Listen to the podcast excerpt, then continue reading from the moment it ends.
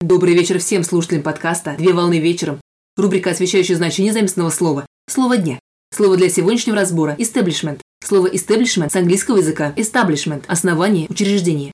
Истеблишмент – это система государственных, социально-политических, экономических групп и организаций, обладающих властью или имеющих возможность влиять на общественную жизнь в стране. Истеблишмент представляет собой совокупность людей, занимающих ключевые позиции в социально-политической системе, являющихся опорой существующего общественного строя и формирующих общественное мнение, а также совокупность социальных институтов, с помощью которых лица, занимающие важные позиции в органах, поддерживают существующий социальный порядок. Пример – власть имущие, политическая элита и правящие круги.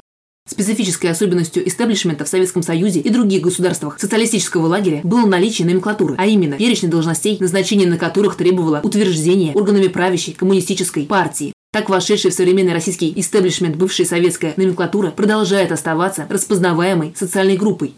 На сегодня все. Доброго завершения дня. Совмещай приятное с полезным. Данный материал подготовлен на основании информации из открытых источников сети интернет с использованием интернет-словаря иностранных слов.